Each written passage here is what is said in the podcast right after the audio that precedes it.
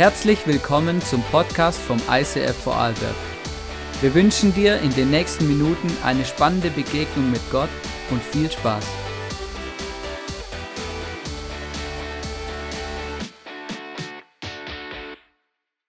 Yes, wow, so cool. Schön hier zu sein, schön, dass du heute hier bist. Hallo, herzlich willkommen im Online-Livestream. schön, dass du dabei bist.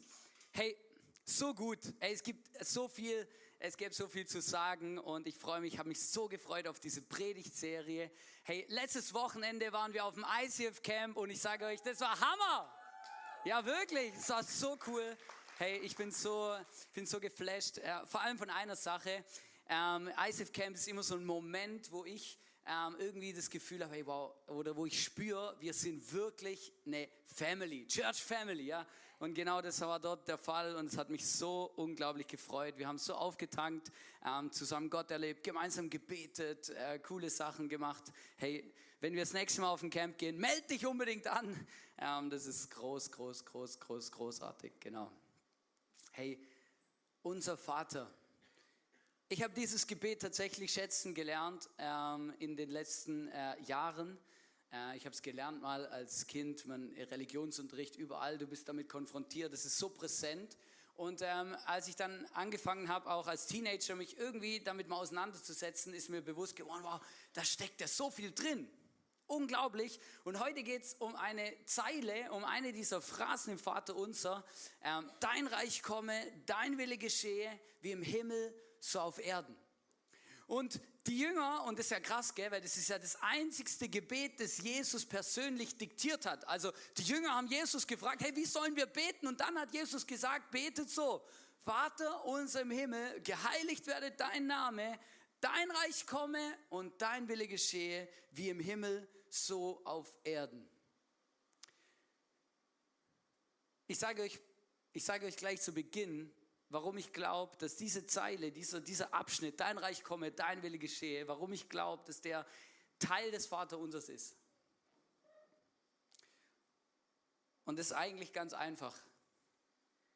Ich glaube, Jesus hat genau gewusst, wenn wir nicht beten regelmäßig, dein Reich komme und dein Wille geschehe, dann leben wir, mein Reich komme und mein Wille geschehe.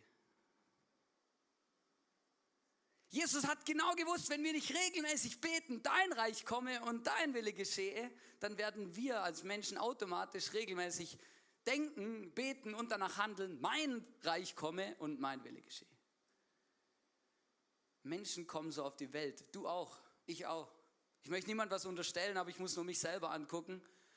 Wenn ich mir das nicht immer wieder vor Augen führe, dass es nicht immer nur um mich geht, dann mache ich alles, wo es um mich geht. Ich, meiner, mir, Gott segne alle drei, vier. Genau. Ich, meiner, mir, mich, mich, meiner, mir. Ah ja, irgendeins habe ich vergessen von denen mich.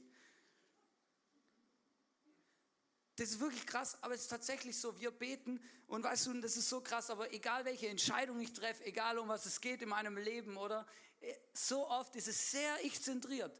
Und Jesus hat gesagt, es tut mir wirklich leid, ich enttäusche euch nur ungern.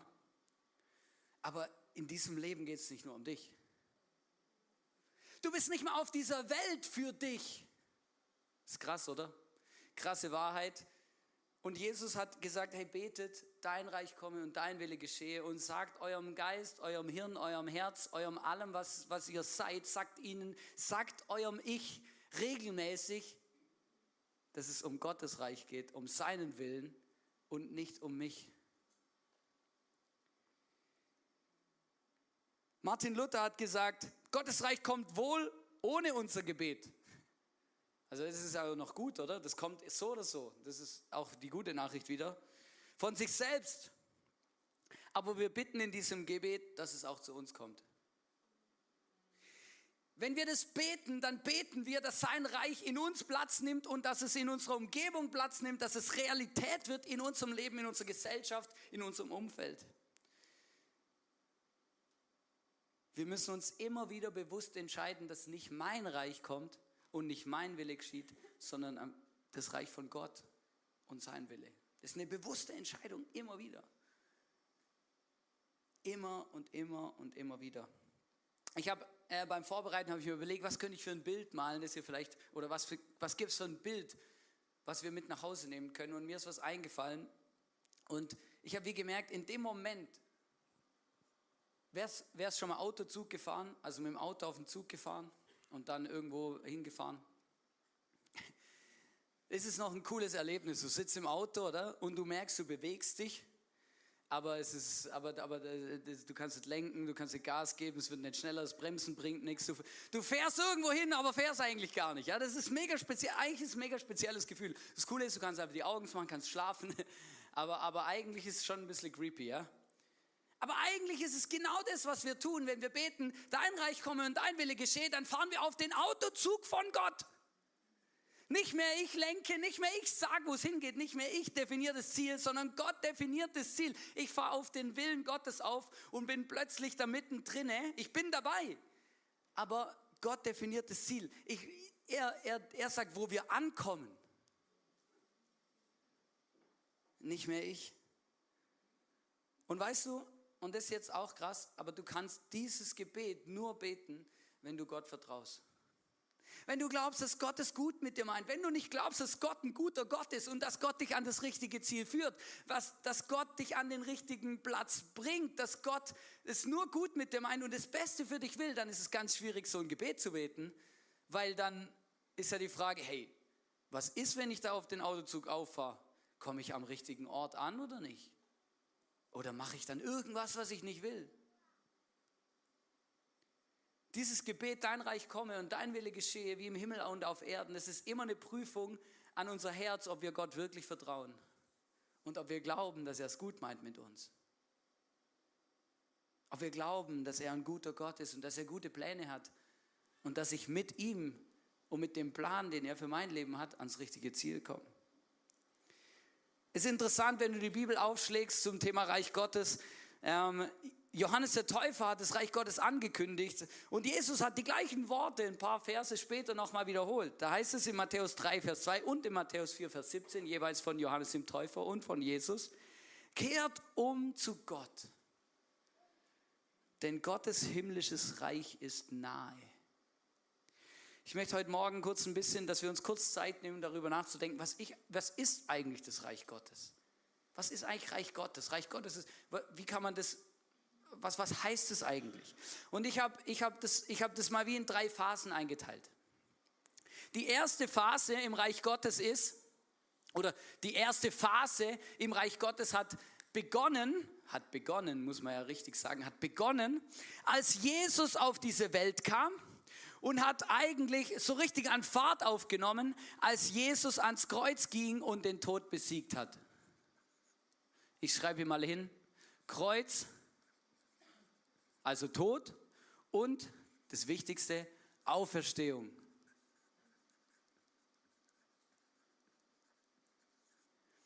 Das war, der, das war ein Schlüsselmoment in der Gründung des Reich Gottes. Warum? Weil davor hat das Reich Gottes auf dieser Welt nicht existiert. Diese Welt war das Reich des Teufels und zwar tutto completi. Man kann jetzt theologisch darüber diskutieren, ob das Volk Israel und wie das alles da so äh, zusammenhängt und wie viel vom Reich Gottes beim Volk Israel schon vorhanden war und so weiter. Ich möchte das fast jetzt nicht aufmachen. Für uns als Christen, das Christentum, das Reich Gottes hat angefangen, als Jesus auf diese Welt kam, als er den Tod besiegt hat und zum Teufel gesagt hat, ab jetzt wird dein Reich kleiner und meins wird größer. Das war vor 2000 Jahren ist immer noch entscheidend, weil diese, dieses Geschenk von Jesus, das gilt dir heute immer noch. Das ist nämlich dann die zweite Phase des Reiches Gottes, wo Jesus gesagt hat, Jesus hat gesagt, jeder, der an mich glaubt, wird gerettet werden, wird mein Kind werden und wird Teil meines Reiches sein auf dieser Welt und eines Tages im Himmel. Das heißt, dieser Satz, wie im Himmel, so auf Erden, der beginnt in unserem Leben schon in dem Moment, wo wir unser Leben Jesus übergeben. Weil dann werden wir Kinder Gottes und sein Reich, wir werden Teilhaber seines Reiches in dieser Welt, hier während wir leben und eines Tages im Himmel sein. Das sind die Entscheidungen, die Herzen der Menschen, die ihr Leben Jesus anvertrauen. Ich schreibe hier mal Herzen von Kinder Gottes. Das ist die zweite Phase. Und in dieser Phase sind wir gerade, das war vor 2000 Jahren und in dieser Phase sind wir immer noch. Seit 2000 Jahren sind wir in der Phase 2 des Reiches Gottes. Menschen lernen Jesus kennen und das Reich Gottes nimmt in ihrem Herzen Platz und dadurch verteilt sich das Reich Gottes auf der ganzen Welt. Das Christentum ist die größte Organisation der Welt, die ist überall. Auf der ganzen Welt gibt es Menschen, die das Reich Gottes im Herzen haben, die diese Vergebung von Jesus angenommen haben, die mit dem Heiligen Geist unterwegs sind und darauf warten, und jetzt kommen wir zur dritten Phase, darauf warten, dass Jesus eines Tages wiederkommt in Macht und Herrlichkeit und sein Reich, das hier begonnen hat, vollenden wird auf dieser Welt. Jesus als König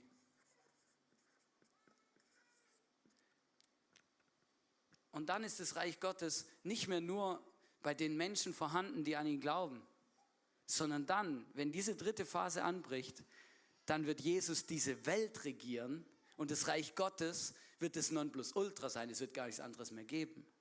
Woher weiß ich das? Du kannst Offenbarung 20 lesen. Ganze Offenbarung 20 ist, handelt genau von dem. In der Offenbarung 20 geht es darum, wie, der, wie Jesus den Teufel eines Tages in seine Schranken weisen wird, wie er ihn zuerst tausend Jahre in Ketten legen wird und dann für immer besiegen, damit sein Reich für immer herrschen kann und sein Reich für immer bestehen kann in dieser Welt. Ich möchte euch das vorlesen, Offenbarung 1, äh, Offenbarung 20, Vers 1 und 2, da heißt es, danach sah ich einen Engel vom Himmel herabkommen. In seiner Hand hielt er den Schlüssel zum Abgrund und eine schwere Kette. Er ergriff den Drachen, die alte Schlange, sie ist nichts anderes als der Teufel oder Satan, und legte ihn für tausend Jahre in Fesseln. Das ist das, was wir, was du, wenn du, was, was Theologen dann das tausendjährige Reich nennen, wo Jesus herrschen wird in Macht und Herrlichkeit mit seinen Kindern, mit allen, die in Phase 2 dafür, sich dafür entschieden haben, dass Jesus ihr Herrscher ist und dass, die, dass wir, dass er und sie Kinder und Söhne und Töchter Gottes werden wollen. Und dann geht es weiter in Offenbarung und das möchte ich euch jetzt ans Herz legen. Lest es mal. Dann ist von einer großen Schlacht die Rede. Diese alles entscheidenden Schlacht, wo, der, wo Gott gegen den Teufel kämpft. Und der Teufel fährt sein Heer auf. Und, und Jesus fährt sein Heer auf. Und alle treffen sich dort. Und dann, das ist crazy, wenn du das liest in Offenbarung, dann fällt Feuer vom Himmel und es wird, und Jesus zerstört das ganze Heer Satans. Und wird und herrscht und besiegt den Teufel ein für alle Mal. In Offenbarung, ich möchte euch nur einen kleinen Ausschnitt daraus vorlesen, Offenbarung 20, Vers 14 und 15, der Tod und das ganze Totenreich wurde in den See aus Feuer geworfen. Das ist der zweite, der ewige Tod. Das passiert nach den Ketten mit dem Teufel. Und alle, deren Namen nicht im Buch des Lebens aufgeschrieben waren, wurden ebenfalls in den Feuersee geworfen. Jedes Herz der Menschen auf dieser Welt, die sich in Phase 2 dafür entscheiden, dass Jesus ihr Herrscher ist und sie diese Vergebung vom Kreuz annehmen und zu Kindern Gottes werden, die werden eingetragen, die Bibel redet davon, die werden eingetragen im Buch des Lebens. Das heißt nicht nur zufällig so, sondern das heißt so, weil das, weil das quasi die Garantie dafür ist, dass wir ewig leben werden mit Gott und in dieser dritten Phase Teil des Reiches Gottes sein werden. Und eines Tages wird es ein Gericht geben, einen Moment geben, wo dieses Buch aufgeschlagen wird und wo geprüft werden wird, hey, wer steht alles in diesem Buch des Lebens? Und ich weiß, ich stehe in diesem Buch des Lebens. Warum weiß ich das? Weil ich eine Beziehung habe mit Jesus. Ich habe dieses, die, in der Phase 2, ich habe mein Herz Gott übergeben. Ich weiß, ich bin ein Kind Gottes. Ich habe gebetet, Jesus, komm in mein Leben, du bist der Herrscher meines Lebens, vergib mir meine Sünden ich möchte dir nachfolgen. Diese Entscheidung ist aber nicht nur so ein, so, ein, so ein einmaliges Gebet, sondern eigentlich entscheide ich mich bei dieser Entscheidung dafür, dass nicht mehr mein Reich kommt, sondern sein Reich. Dass nicht mehr mein Wille geschieht, sondern sein Wille. Das bedeutet eigentlich Christ werden. Das ist noch krass, ja. Also es ist eine Entscheidung, die ist noch recht, die kostet noch was. Die ist nicht so, das ist nicht so, keine Ahnung, so wie wenn ich sage, ah ja, das nehme ich auch noch mit, oder? Zur Sicherheit, so wie wenn ich so eine Rechtsschutzversicherung abschließe, die ich nie brauche, ja? Denke ich mir, ja gut, dann verschließe ich die halt auch noch ab, falls was passiert, oder? So, ja, ich gebe mein Leben auch noch Jesus, falls was passiert. Aber ich zünde da noch ein paar Kerzen an für Buddha und noch ein paar das, weil ich weiß ja nicht, welche Religion am Schluss stimmt und Hauptsache ich bin überall dabei. Nein, in dem Moment, wo ich mein Leben Jesus übergebe, in dem Moment treffe ich die Entscheidung dafür, dass nicht mehr mein Reich kommt und nicht mehr mein Wille geschieht, sondern das Reich von Jesus und sein Wille geschieht in meinem Leben. Und es geht da nicht darum, dass wir das dann in Perfektion leben, weil ich habe noch niemand getroffen auf dieser Welt, der das geschafft hat, sondern es geht darum, wo ist dein Herz? Was ist deine Sehnsucht? Was ist das, was du dir wünschst? Was möchtest du mit Gott bewegen? Die Frage, die ich heute stellen will und die, die glaube ich auch Gott dir heute stellt, ist, wie viel Raum gibst du diesem Reich in deinem Herzen? Wie viel Mitspracherecht gibst du Jesus in deinem Leben? Kannst du von ganzem Herzen beten, dass sein Reich kommt und sein Wille geschieht? Oder ist dein Lebensmotto mehr mein Reich und mein Wille? Und ganz ehrlich, eigentlich ist es das größte Missionsgebet, das es gibt. Weil wenn wir verstanden haben, dass wir nicht mehr unser Reich bauen, sondern sein Reich, dann tun wir alles dafür und unser größtes Herzensanliegen muss werden, dass möglichst viele Leute in der dritten Phase Kinder Gottes sind und Teil der Familie Gottes. Wenn wir beten, dein Reich komme und dein Wille geschehe, dann ist es unser Herzensanliegen, dass das Reich Gottes in anderen Menschenherzen Wurzeln schlägt und ankommt. Dann bete ich für meine Nachbarn, dann überlege ich mir, wie können Menschen in meinem Umfeld Jesus kennenlernen, wie können sie, wie kann ihr Vertrauen auf Gott wachsen? Ist mir nicht einfach wurscht, sondern das beschäftigt mich dann. Aber es geht ja nicht nur darum, dass sein Reich kommt, sondern wir beten auch dein Wille geschehe. Und ich weiß nicht, wie es dir geht, aber woher sollen wir denn bitte schön wissen, was der Wille Gottes ist? Hast du dich das auch mal gefragt? Woher soll ich das wissen? Was ist der Wille Gottes? Ich merke ja, das ist, eine, das ist schon eine interessante Frage. Klassiker ist, hey, woher soll ich denn wissen, was Gott will, was ich für einen Beruf lerne? Woher soll ich denn wissen, was Gott will, wo wir mal wohnen, wo ich arbeite, was ich mache? Weißt du, ich habe schon oft erlebt, dass wenn ich mir Zeit nehme und mit Gott spreche, anfange zu beten, dass Gott mir Dinge aus Herzen legt, von, über die ich so einen Frieden habe, dass ich wirklich weiß, hey, ich glaube, das ist das Richtige. Ich habe es manchmal schon erlebt, dass, dass ich Dinge entschieden habe, wo ich genau gewusst habe, das ist der Wille Gottes für mein Leben. Warum? Weil Gott es zu mir gesagt hat, weil ich es gespürt habe, weil ich in dieser Beziehung mit dem Heiligen Geist herausgefunden habe, dass es richtig ist. Aber es passiert nicht immer einfach. In 1. Petrus 3, Vers 12 heißt es, denn der Herr sieht mit Freude auf solche Menschen, die nach seinem Willen leben und hat immer ein offenes Ohr für ihre Bitten. Wenn dich interessiert, was der Wille Gottes ist, dann lese die Bibel. Da stehen ganz viele super Sachen drin. Und da steht ganz viel über den Willen Gottes. Zum Beispiel, dass wir uns vermehren. Steht ganz am Anfang. Dass wir die Welt prägen. Dass wir andere Menschen lieben. Dass wir uns selber lieben. Dass wir anderen Menschen diese gute Nachricht von Jesus erzählen. Dass wir unsere Feinde lieben sollen. Dass wir mit unserem Körper gut umgehen sollen. All diese Dinge stehen da drin. Das ist der Wille Gottes. Krass, oder? Und ich merke, wieso frage ich überhaupt danach? Ich kriege nur nicht mal das auf die Straße, was eigentlich schon klar ist. Alle diese Dinge sind der Wille Gottes. Der Herr sieht mit Freuden solche Menschen, die nach seinem Willen leben. Denen ihr Herzensanliegen es ist, nach diesem Willen zu leben. Weißt du, es geht nicht darum, dass wir ein perfektes Leben leben nach dem Willen Gottes. Ich glaube, das schafft kein Mensch. Und das ist eigentlich auch das, was die Bibel Sünde nennt. Sünde ist eigentlich, dass wir nicht fähig sind, den Willen Gottes perfekt zu leben. Das ist eigentlich Sünde. Und damit verfehlen wir das Ziel unseres Lebens, nämlich den Willen Gottes zu leben. Und deswegen brauchen wir Gnade. Deswegen brauchen wir Jesus. Und deswegen vergibt uns Jesus immer wieder und sagt uns, hey, ich weiß, ihr gebt euer Bestes, aber das Beste langt nicht. Deswegen habe ich mein Bestes gegeben, nämlich mein Leben für dich.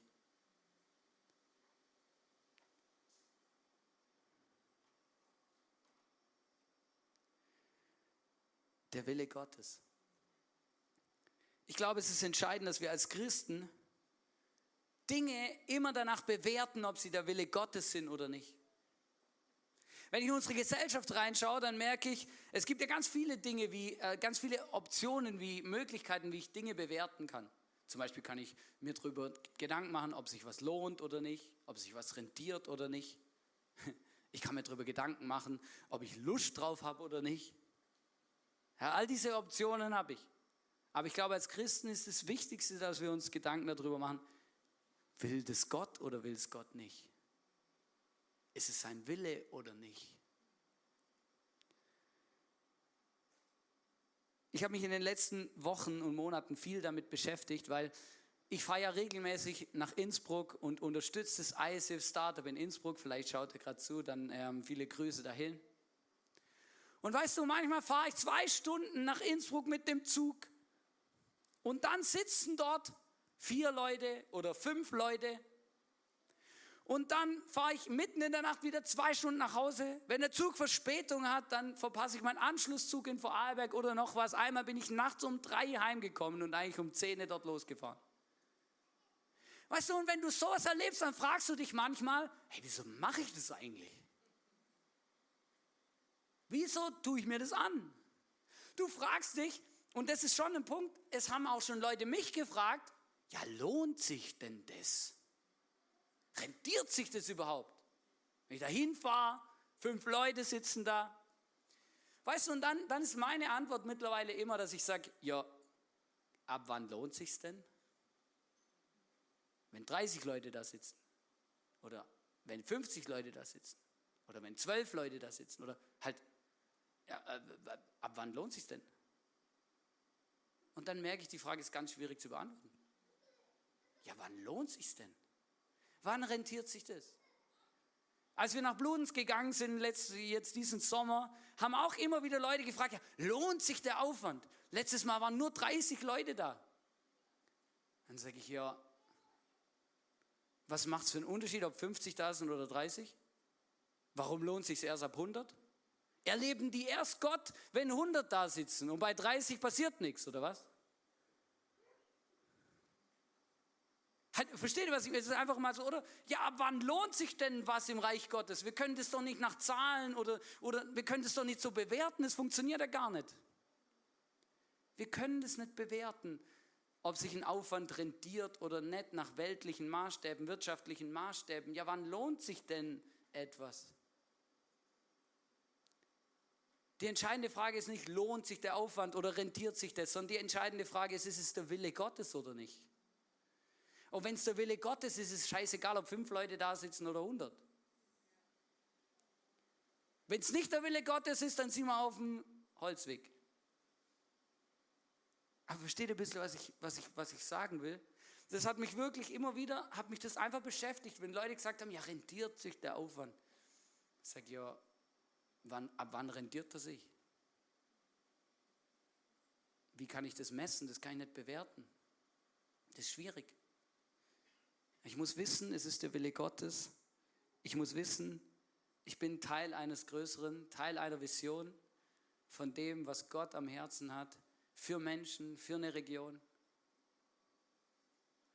Ich habe Bücher gelesen von Missionaren, die waren in Übersee auf der ganzen Welt unterwegs und haben erzählt, dass in 50 Jahren Missionsdienst fünf Leute ihr Leben Jesus gegeben haben. Und dann als sie weg oder gestorben sind, haben diese fünf Leute erlebt, wie eine Erweckung ausbricht und plötzlich Kirchen entstehen und hunderte von Menschen ihr Leben Jesus geben. Ja. hat sich jetzt dieses Leben dieses Missionars, dieses Menschen, der dorthin gegangen ist, hat sich das nicht rentiert oder was? Wir können Dinge nicht einfach danach bewerten, ob sie sich rentieren oder nicht. Wir müssen danach fragen, ob es der Wille Gottes ist oder nicht. Für mein Leben, für uns als Kirche, für das, was wir tun. Und ich möchte euch jedem Einzelnen heute eine Einladung geben und sagen, hey, wenn wir als Leitungsteam im ICF irgendwas entscheiden und irgendwas machen und du hast Fragezeichen über diese Entscheidung, dann fang an, darüber zu beten und frag Gott, ob es sein Wille ist. Und wenn du herausfindest, aus deiner Sicht mit Jesus zusammen im Gespräch, dass es nicht sein Wille ist, dann komm bitte auf uns zu und sag, sag bitte nicht, ich glaube, das rentiert sich nicht, sondern komm und sag, hey, ich habe das Gefühl, das ist nicht der Wille Gottes, was wir hier tun. Und dann prüfen wir es mega gern auch wieder. Mega gern. Wisst ihr, wir sind keine, ich bin kein Allwissender, ich, weil, keine Ahnung, ich wünsche mir, ich würde wissen, was, was, verstehst Aber ich weiß auch nicht. Ich suche Gott, ich rede, ich bete, ich höre auf die Stimme Gottes und dann versuchen wir Entscheidungen zu treffen. Nicht Entscheidungen, die einfach gut sind für unsere Kirche, sondern Entscheidungen, die das Reich Gottes nach vorne bringen. Und du darfst dich in diesen Entscheidungsprozess mit einklinken. Aber Bedingung ist, dass du dir Zeit nimmst, den Willen Gottes zu erfragen darüber zu beten. Das ist die Bedingung. Und dann können wir großartige Dinge bewegen. Unglaublich. Weißt du, ich wünsche mir auch immer, dass das, was wir, die Spenden, die wir sammeln, die Finanzen, die zusammenkommen, die größte Frage ist, wie müssen wir sie einsetzen, dass es der Wille Gottes ist. Das ist, das ist der Point. Versteht ihr, ganz ehrlich, ich, ich, ich, ich glaube sogar, dass es einer der größten Parts meines Jobs ist.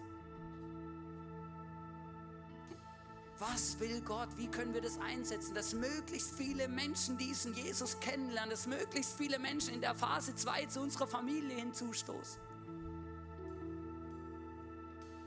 Das ist, das ist der Main Point.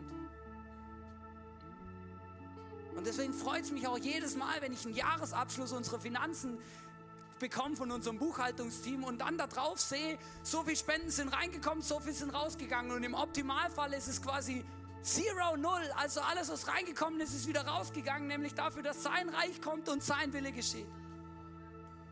Amazing. Dann haben wir alles richtig gemacht. Weil das, was Gott uns anvertraut, müssen wir investieren, dass wieder was Großartiges raus entsteht. Und manchmal kommen mehr Früchte zustande, manchmal weniger. Das können wir nicht, das, da stecken wir nicht drin, das ist nicht unser Job. Das können wir nicht beurteilen.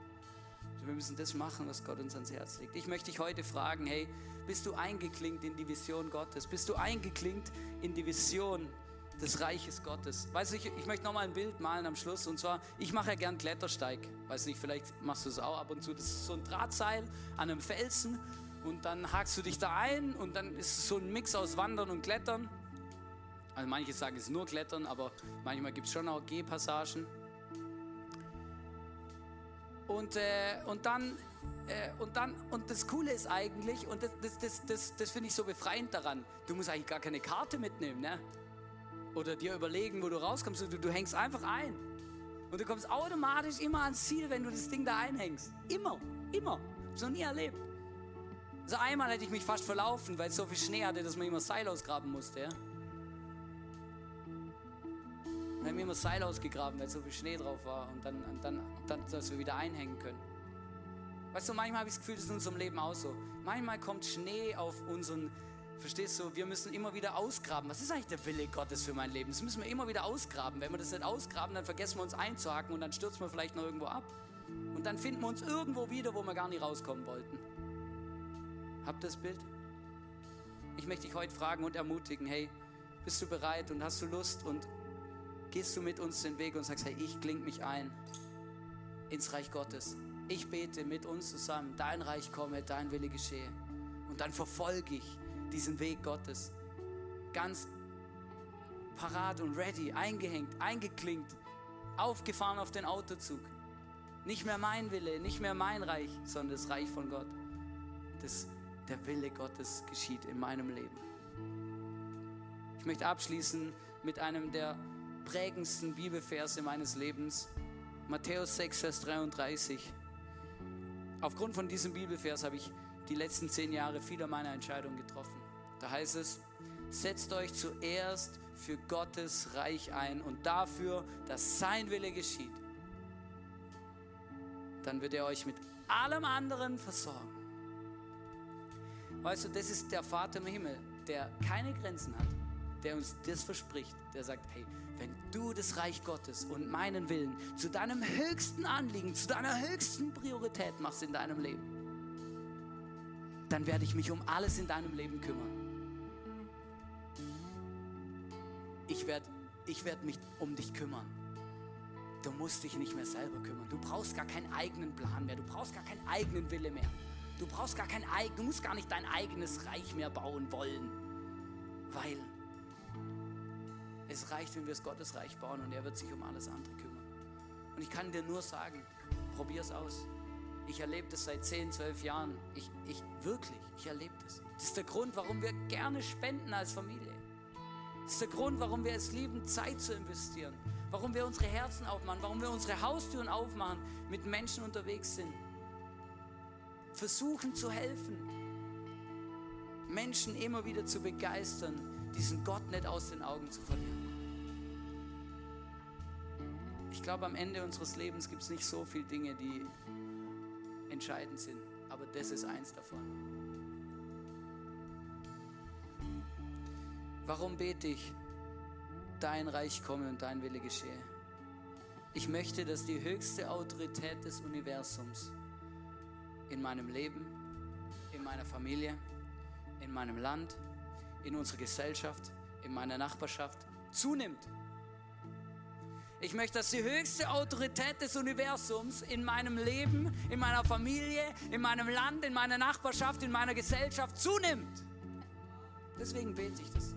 Und deswegen hat Jesus gesagt, sollen wir das beten. Dass mehr Freiheit, mehr Liebe, mehr Hoffnung Teil dieser Welt wird. Teil meiner Welt. Und das ist die Power, die in diesem Gebet steckt. Du hast eine Karte auf deinem Stuhl und wir haben die nicht umsonst gemacht, sondern wir haben die Karte gemacht, weil sie dich die ganze Predigtserie hindurch begleiten kann. Sie soll dir helfen, deine Nuggets, das, was Gott zu dir gesagt hat an dem Sonntag, aufzuschreiben und dich daran zu erinnern, hey, in Zukunft möchte ich, dass das Reich Gottes die wichtigste Priorität meines Lebens ist. Dann schreib es dahin für diesen Sonntag. Vielleicht wird dir nächsten Sonntag was anderes bewusst. Dann hängst du es zu Hause auf und schaust es immer wieder an, dass du das nicht vergisst, diese Entscheidungen, die wir immer wieder treffen müssen, uns einzuklinken im Reich Gottes, dass nicht mein Reich kommt und mein Wille geschieht, sondern sein Reich und sein Wille. Ich möchte euch herausfordern und ermutigen, dass wir zusammen das Vaterunser beten jetzt. Und ich möchte dich einladen oder dich einfach sagen, komm, lass uns aufstehen, dem, dem, dem es möglich ist, lass uns aufstehen. Und weißt du, ich weiß nicht, was für eine Pose dir hilft. Aber ich merke, mir helfen ganz oft irgendwelche Posen, damit ich nicht, äh, damit ich nicht irgendwas runterplapper. Manchmal lege ich mir das Hand aufs Herz oder ich, oder ich strecke meinen Arm so aus, weil ich, das ist ein Zeichen dafür, dass ich empfangsbereit bin oder was auch immer. Manchmal hilft es auch, den Arm zu heben und dann habe ich immer so ein Bild von so einer Antenne. So, Jesus, ich bin auf Empfang. Keine Ahnung, vielleicht hilft dir sowas. Dann mach's. Und wir haben es auch eingeblendet extra, weil manchmal merke ich, wenn man das dann so betet, anfangen die Leute an zu nuscheln. Weil so eine gewisse Unsicherheit kommt, wenn man irgendwas, ah, was kommt zuerst, tägliches Brot oder Schuld? Ah, ich weiß auch nicht. Mal schauen, was die anderen sagen. Wenn, du die, wenn dich das beruhigt, dann lese es einfach ab. Lese es ab, aber bet's von Herzen, okay? Gut. Also, let's pray. Vater unser im Himmel, geheiligt werde dein Name, dein Reich komme und dein Wille geschehe, wie im Himmel so auf Erden. Unser tägliches Brot gib uns heute und vergib uns unsere Schuld, wie auch wir vergeben unseren Schuldigern.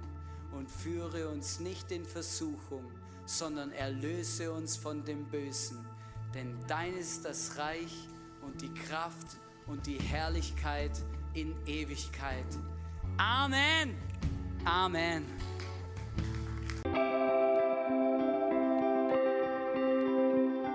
Wir hoffen, dass dir diese Predigt weitergeholfen hat. Wenn du Fragen hast, schreib uns eine Mail an info at icf-vlbg.at.